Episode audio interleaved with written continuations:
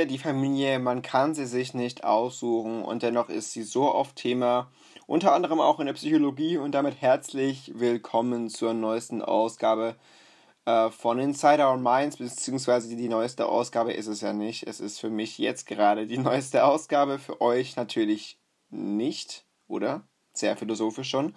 Ich muss sagen, ich nehme die Folge gerade um, äh, ja gut, Viertel nach acht auf. Es ist für mich früh, für euch wahrscheinlich nicht. Ich hoffe, das steht dem Ganzen hier nicht im Wege. Nee, Themenliste 8, äh, die Familie, wie gesagt, ähm, stand im Mittelpunkt der Betrachtung quasi. Es ist die vorletzte Themenliste regulär von Einführung 2. Dann wiederum widme ich mich den Studien bzw. dem Studienbrief. Ähm, bin mal gespannt, wie ich das dann so verarbeitet bekomme. Also wir nähern uns dann doch mit recht großen Schritten der Klausur, die dann ja Anfang September auf uns wartet. Themenliste die Familie. Ähm, es dürfte nicht allzu lang gehen oder dauern, weil das doch relativ äh, übersichtlich war, was da so gefordert und gefragt war. Es ging vor allem um Baumrind und um die Erziehungsstile, die von Baumrind einst postuliert wurden. Das war so das Wichtigste in diesem Kapitel die Familie.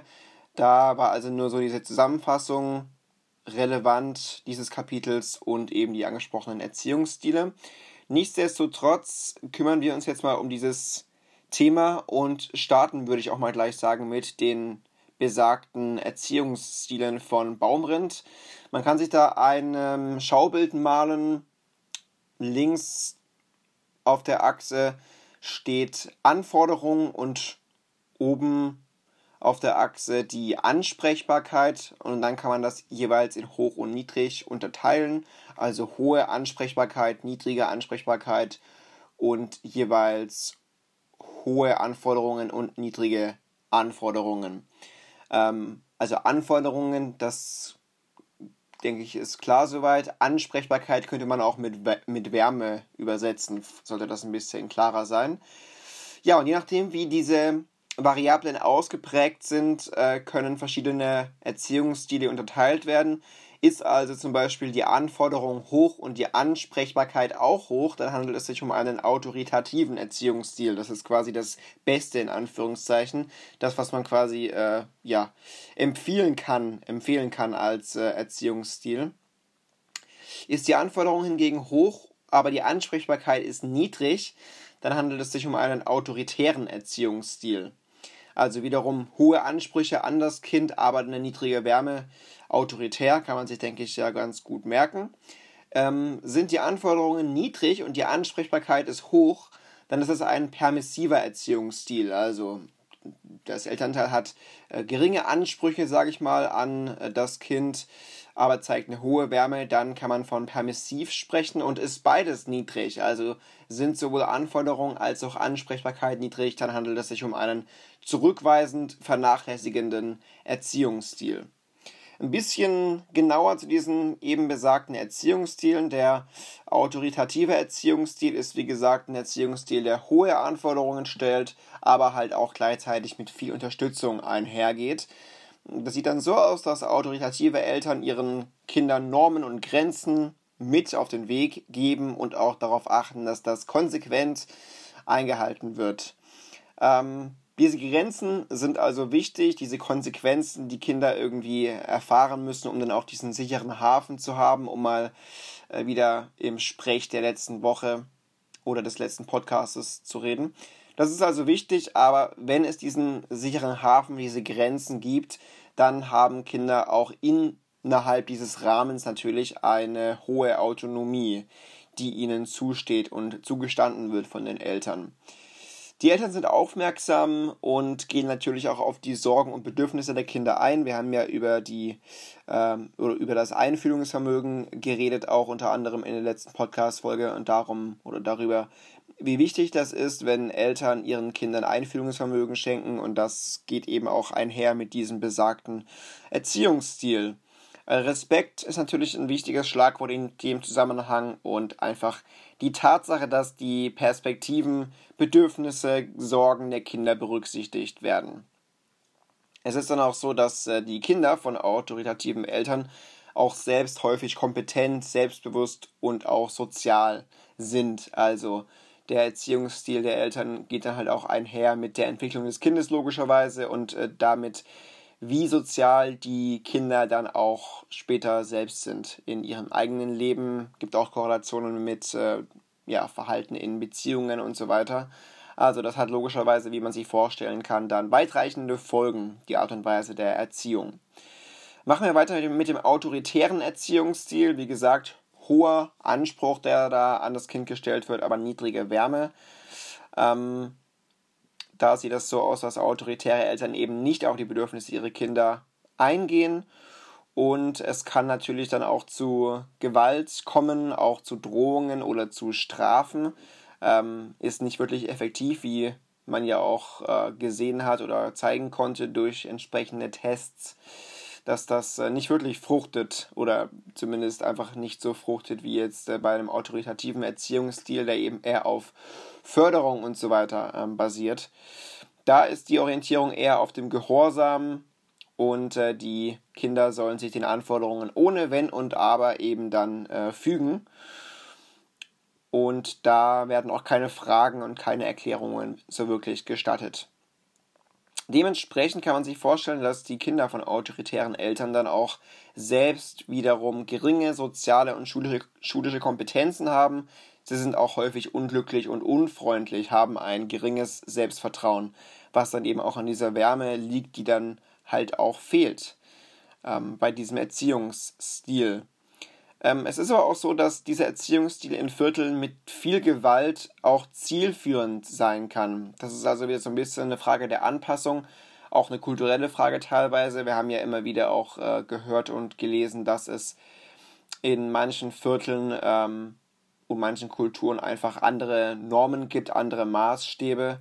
Und äh, wenn man jetzt in einem Problembezirk aufwächst, dann kann man sich ja vorstellen, dass das eben durchaus auch ja, in Anführungszeichen sinnvoll sein kann, vielleicht äh, autoritärer zu erziehen, weil einfach die Umgebung schon so tough ist, in Anführungszeichen, dass äh, sich diese äh, Erziehungsform im Endeffekt dann ja mehr auszahlt, als das jetzt in einem irgendeinem normalen, in Anführungszeichen, Viertel der Fall ist. Ja, ähm, kann man sich natürlich irgendwie, klar, äh, fragen, ob es da nicht auch andere Möglichkeiten gibt. Äh, aber natürlich hat nicht jede Familie einfach die Möglichkeit, dann auszuziehen und äh, ja, die Stadt oder den Bezirk zu wechseln. Insofern kommt es eben immer darauf an, wo die Autorität gezeigt wird. Und wie gesagt, in manchen Kulturen ist äh, ja, Gewalt zum Beispiel dann auch ein anderes Thema als jetzt zum Beispiel im äh, europäischen Raum. Und da wird dann auch Gewalt ähm, anders aufgefasst von den Kindern, als das jetzt bei uns der Fall ist. Auch das haben wir ja schon in einer anderen Podcast-Folge gehört, dass da immer eben die Normen der jeweiligen Kultur auch entscheidend sind und je nachdem nehmen das dann auch die Kinder eben wahr. Permissiver Erziehungsstil, äh, wie gesagt, nochmal zur Wiederholung, äh, man geht stark auf die Kinder ein, stellt aber kaum Anforderungen an die Kinder. Das heißt, dass die permissiven Eltern auf die Bedürfnisse ihrer Kinder eingehen, und reagieren, aber sie verlangen gleichzeitig nicht, dass sich die Kinder selbst regulieren oder sich angemessen oder vernünftig verhalten. Also wenn jetzt zum Beispiel das Kind im Kindergarten irgendwie Terz macht, dann würde man von permissiven Eltern jetzt nicht wirklich erwarten, dass sie da die große Moralkeule schwingen, sondern vielleicht sagen, ja, mein Gott, das machen Kinder halt so oder was auch immer. Also sie gehen auf die Kinder ein, ohne aber wirklich darauf zu pochen, dass sich die Kinder selbst regulieren oder vernünftig verhalten, was dann eben logischerweise auch dazu führt, dass diese Kinder impulsiv werden, dass es ihnen an Selbstbeherrschung fehlt und dass ihnen dann dementsprechend auch die schulischen Leistungen einfach äh, flöten und abhanden gehen, weil man natürlich eine Selbstregulation braucht, auch sowas wie Selbstdisziplin vielleicht damit einhergehend, ähm, ja, einfach so eine Fähigkeit, sich selbst zu managen, die dann durch diese Grundaussage ähm, einfach fehlt. Ja, dadurch, dass man vielleicht das, das Gefühl bekommt, man ist genau so richtig, wie man ist, man muss sich überhaupt nicht ändern und man hat quasi keine Grenzen und das führt dann eher dazu, dass es diesen Kindern vielleicht dann so ein bisschen an Halt einfach fehlt und äh, dass sie ja impulsiv werden. Auch ist es so, dass äh, die ja, permissiven Kinder dann logischerweise auch, oder die permissiv erzogenen Kindern dann zu Jugendlichen heranreifen, die durch schlechtes Benehmen auffallen und auch zu Drogen- oder Alkoholkonsum ähm, neigen. Eben auch aufgrund der Tatsache, dass diese Grenzen da einfach fehlen, unter anderem. Ja, zuletzt noch zum zurückweisend vernachlässigenden Erziehungsstil, geringe Anforderungen und geringe Ansprechbarkeit. Das heißt, da werden keine Grenzen gesetzt und es wird auch nicht kontrolliert. Die Eltern bieten keine Unterstützung an, äh, weisen ihre Kinder zurück, vernachlässigen ihre Kinder teilweise auch. Das heißt, die Eltern sind im Prinzip mit sich selbst beschäftigt, mit ihren eigenen Bedürfnissen und gehen nicht auf die Bedürfnisse des Kindes ein. Ähm, also eine sehr vernachlässigende Art der Erziehung einfach, was dann logischerweise auch dazu führt, dass die Kinder selbst gesteuerte Bindungsbeziehungen in, ihren eigen, in, ihren eigen, in ihrem eigenen Leben sorry, äh, haben werden und ähm, ja, dann auch Probleme bei den Beziehungen mit ihren Altersgenossen einfach haben. Also das wirkt sich dann nicht nur auf die Liebesbeziehungen aus, sondern sehr wahrscheinlich auch einfach auf jegliche Beziehungen im Leben. Ähm, Gerade im Jugendalter gibt es dann natürlich, wie man sich vorstellen kann, viele Probleme, unsoziales Verhalten, schlechte schulische Leistungen, vielleicht auch sogar äh, Depressionen, sozialer Rückzug, Drogenmissbrauch beziehungsweise äh, riskantes Verhalten und auch dann ähm, ja riskantes sexuelles Verhalten insbesondere kann man sich denke ich gut vorstellen, was so ein zurückweisender Erziehungsstil alles anrichten kann. Äh, ich habe es gerade gesagt, natürlich ist das jetzt äh, keine, kein Garant oder ähm, keine unveränderbare Geschichte, sondern auch wieder abhängig von Kulturen.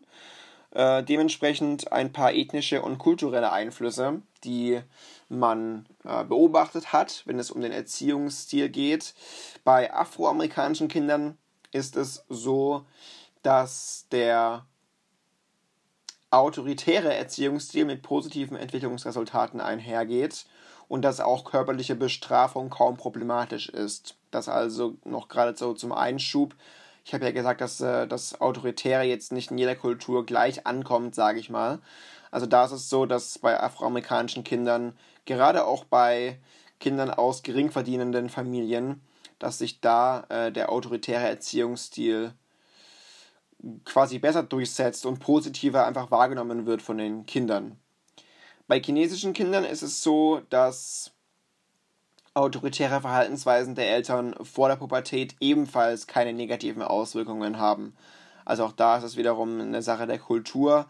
Ähm, das sind ja eh Kulturen, die eher kollektivistisch, kollektivistischer funktionieren. Das heißt, dieses äh, sich unterordnen, einfügen in die Gesellschaft ist ohnehin mehr verbreitet als jetzt in unseren Breitengraden. Insofern würde ich dann auch so schließen, dass äh, dieses Autoritäre einfach nicht so krass wahrgenommen wird von den chinesischen Kindern wie jetzt äh, in unserer Kultur. Einfach weil andere Standards dort herrschen und weil Autorität auch als Liebe gewertet wird in China oder beziehungsweise einfach in den anderen Kulturen. Ähm, es ist auch so, dass man in einer Studie herausgefunden hat, dass in afroamerikanischen und hispanoamerikanischen Familien ähm, hohe Grade bei Wärme und Kontrolle gefunden wurden. Also ich habe gerade diese Tabelle ähm, erwähnt und äh, das unterscheidet sich in anderen Kulturen so ein bisschen. Da sieht man also den Trend, dass Wärme und Kontrolle eben durchaus miteinander auch äh, kombiniert sein können, dass sie kombiniert miteinander vorliegen können. Und das ist eben, wie gesagt, dann äh, in afroamerikanischen und hispanoamerikanischen, aber auch in vielen anderen Familien so der Fall. Also da sieht man leichte Abweichungen einfach äh, je nach Kultur. Im Gegensatz dazu ist es so, dass es bei euroamerikanischen Familien ein hohes Maß an Wärme und einen geringen Grad an Kontrolle gibt. Ähm, und diese beiden Dimensionen waren dann auch nicht miteinander korreliert. Also da sieht man so ein bisschen einen recht interessanten Trend eigentlich. Äh, wie gesagt, im, im Westen bei uns eher so Wärme und wenig Kontrolle und dann afroamerikanisch, hispanoamerikanisch eher Wärme und Kontrolle. Ja, natürlich äh, können Kinder das elterliche Verhalten auch beeinflussen. Das ist also wieder mal so eine wechselseitige Beziehung. Es ist nicht so, dass äh, jetzt Eltern nur, sage ich mal, auf die Kinder einwirken, sondern das aktive Kind ist ja immer wieder die Metapher in dem Zusammenhang. er schafft ja auch wiederum seine eigene Umwelt, sein eigenes Leben. Ähm, tatsächlich natürlich durch das Verhalten und das Temperament, das haben wir ja auch schon behandelt, dass das Temperament ja auch angeboren ist. Wir haben da ja über Schreibabys und so weiter geredet und je nachdem, wie das Temperament eines Kindes aussieht, äh, beeinflusst das natürlich auch das Verhalten der Eltern und die Attraktivität tatsächlich ähm, beeinflusst auch das Verhalten der Eltern. Man hat also gesehen oder gemerkt, dass attraktive Babys durchaus äh, ja, Vorzüge genießen, beziehungsweise dass diese Attraktivität die Eltern dazu verleitet, dann auch äh, anders oder besser in Anführungszeichen mit den Kindern umzugehen. Also durchaus auch eine recht interessante Beobachtung, finde ich. Also man kann da eine Bidirektionalität erkennen bei der Eltern-Kind-Interaktion. Es ist also keine Einbahnstraße, sondern wieder mal einfach wechselseitig geprägt. Ähm, Eltern und Kinder beeinflussen sich durch Eigenschaften und Verhaltensweisen gegenseitig. Das heißt, positives Verhalten wird wiederum positives Verhalten hervorrufen und negatives Verhalten wiederum negativ. Gesetz der Anziehung, Karma, äh, wie es in den Wald hineinschallt, so schallt es auch wieder heraus, kann man sich quasi merken. Dann gibt es noch einige Unterschiede die vom sozioökonomischen Status abhängen. Ähm, denn Unterschiede in der elterlichen Erziehung stehen dann auch in einem Zusammenhang mit den unterschiedlichen Überzeugungen und mit den Werten der Eltern. Äh, das heißt, was heißt das? Äh, Eltern mit einem höheren sozioökonomischen Status äh, sehen sich dann selbst auch eher als pädagogische Begleiter und nicht als Ernährer oder als dis disziplinierender Erzieher. Also man sieht oder hat gesehen, dass der sozioökonomische Status ähm, eines Elternteils einfach Auswirkungen darauf hat, wie erzogen wird. Zum Beispiel ist bei einer autoritativen Erziehung auch mehr Kommunikation zu beobachten und wie ich eben gerade sagte, wenn man über einen hohen sozioökonomischen Status verfügt, dann ist man da eher so ein Begleiter, ein pädagogischer und nicht einfach nur der Ernährer oder ein disziplinierender Erzieher. Ähm, ja. Und ähm, es ist auch so, dass äh, Eltern mit einem sozioökonomischen Status sich der Erziehungsaufgabe eher gewachsen sehen, wenn sie jung Eltern werden. Also es ist natürlich problematisch unter Umständen, wenn man jung, jung Elternteil wird, je nachdem, wie eben die finanzielle Lage aussieht, aber ist da eben der sozioökonomische Status besser, dann ist es auch leichter für die jungen Eltern, dieser Aufgabe einfach gewachsen zu werden. Bei Eltern aus einkommensschwachen Familien sieht es hingegen so aus, dass sie viel Wert auf Konformität legen bei der Erziehung. Bei Eltern mit höherem Sozialstatus sieht es eher so aus, dass die Kinder selbstgesteuert und autonom werden oder reagieren sollen. Äh, außerdem wissen Eltern mit guter Ausbildung mehr über Erziehung und dementsprechend äh, sehen sie ihre Kinder auch eher als aktive Beteiligte an, wenn es um Lern- und wenn es um Lern- und Entwicklungsprozesse geht. Also da billigen sie einfach da mehr, ja, äh, vielleicht auch mehr, mehr Bi Bidirektionalität ein, äh, wenn es um die Erziehung geht. Sie erlauben den Kindern da mehr Mitgestaltung. Also durchaus interessante Beobachtungen auch wieder und äh, wieder mal ein Zeugnis dafür, wie wichtig oder wie einflussreich dieser sozioökonomische Status ist, über den wir jetzt ja auch schon häufiger geredet haben.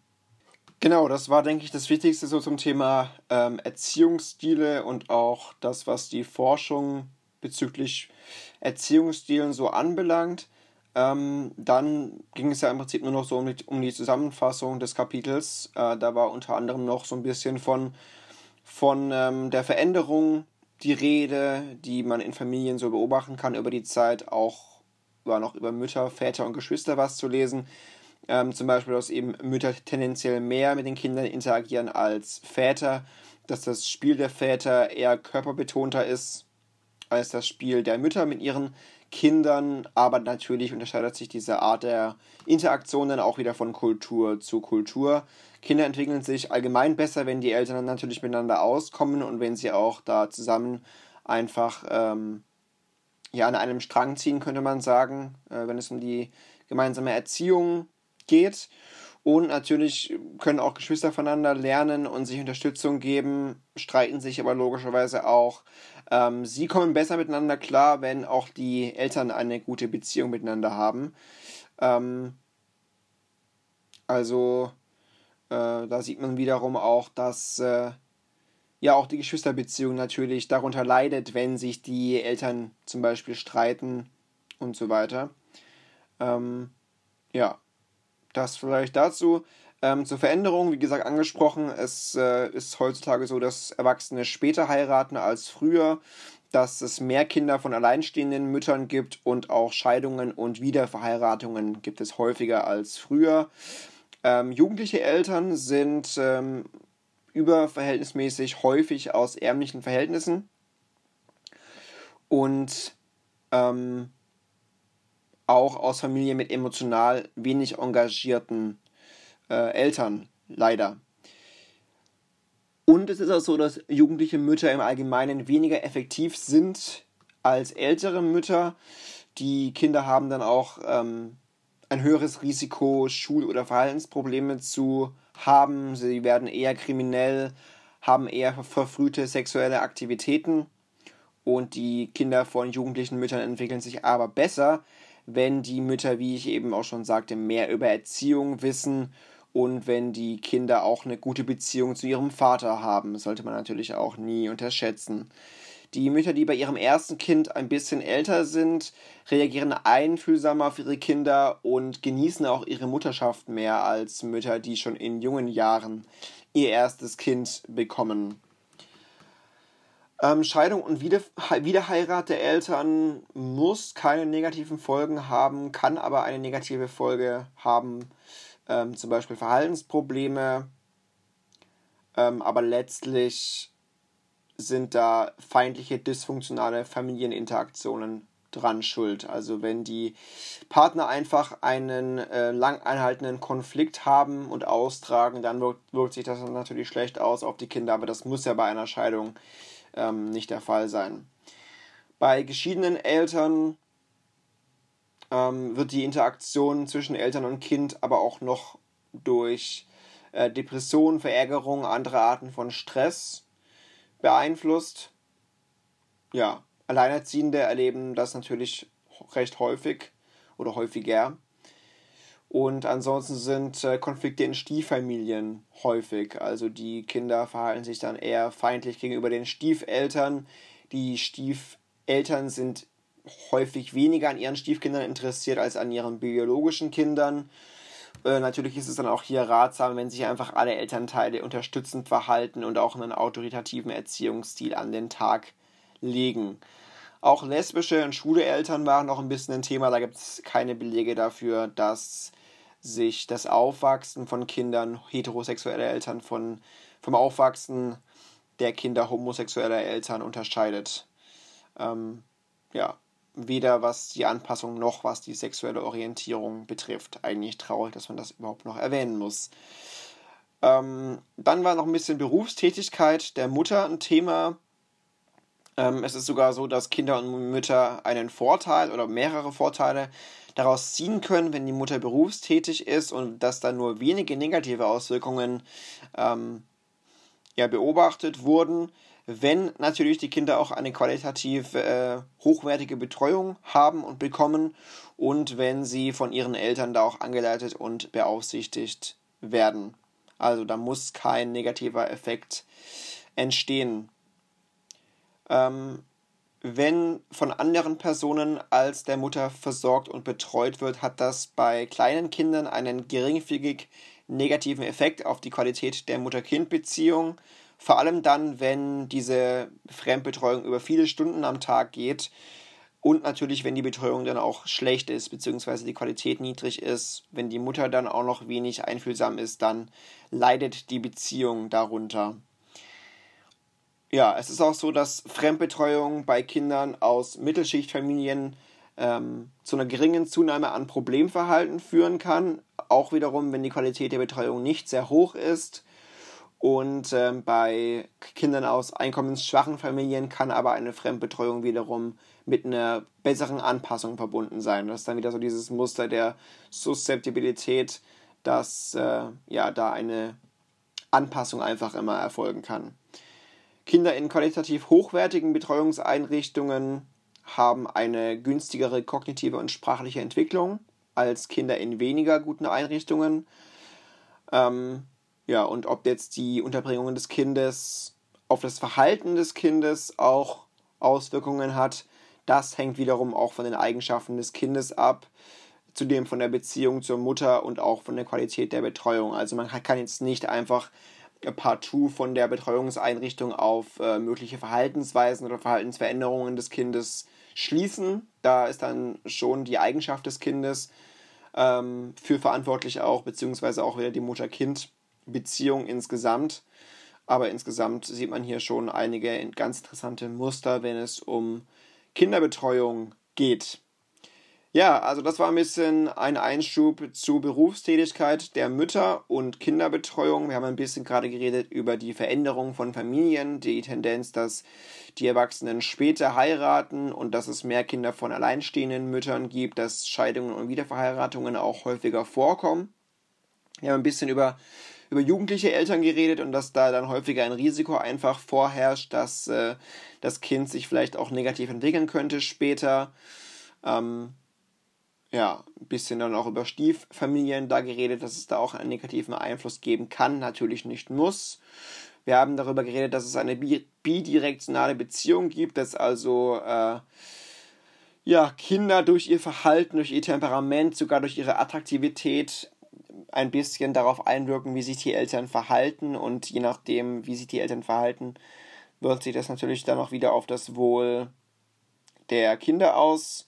Und ich denke, das war ja das Entscheidende. In dem Kapitel haben wir über die Erziehungsstile geredet, auf den Dimensionen von Wärme und Kontrolle. Ähm, wie gesagt, autoritativ, autoritär, permissiv und vernachlässigend. Das sind die vier Erziehungsstile. Und natürlich können sich diese Stile dann auch von Kultur zu Kultur unterscheiden.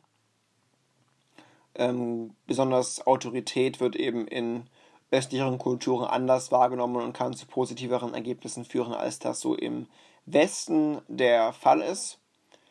Äh, auch der sozioökonomische Status spielt bei der Erziehung eine Rolle, haben wir auch gelernt. Also wirtschaftliche Stressoren wirken sich logischerweise auch auf die Qualität aus, auf die Qualität der Eltern-Kind-Interaktion. Ähm, ja, obdachlose Kinder zeigen auch häufiger als andere Kinder Verzögerungen in der kognitiven Entwicklung, haben auch Schwierigkeiten in der Schule und Anpassungsprobleme. Vielleicht das noch so als Zusatz. Ansonsten glaube und hoffe ich, äh, das dann doch soweit zusammengefasst zu haben. Natürlich, das haben wir auch gesagt, äh, wirkt sich der Erziehungsstil dann auch auf das spätere Leben der Kinder aus und das wiederum sagt dann auch sehr viel über deren eigene Beziehungserfahrungen und Bindungsbeziehungen aus. Da besteht also wieder auch eine Korrelation. Ja, das dann zum Thema Familie. Äh, wir sehen uns, hören uns vielleicht, wenn ihr mögt, dann im nächsten Podcast wieder. Das ist dann, wie gesagt, der letzte reguläre Podcast zum Siegler. Da geht es dann um das Thema Peers. Insofern macht es gut, bleibt gesund, genießt vielleicht auch die Zeit in oder mit eurer Stichwort Familie. Macht's gut, bis dann, ciao.